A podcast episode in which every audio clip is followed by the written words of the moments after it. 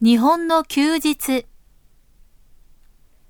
アジアの国々には旧正月以外に連休がないような国もあります。しかし日本にはだいたい1年に3回連休があります。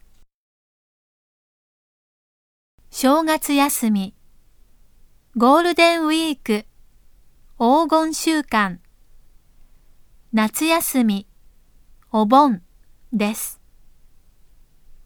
ゴールデンウィークは偶然、祝日が重なってできたもので、7日のうち4日も休みになります。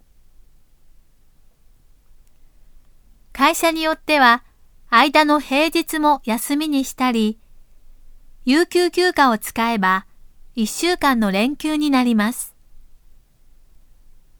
日本の祝日は、アジア諸国の平均よりも多く、勤務時間も短いです。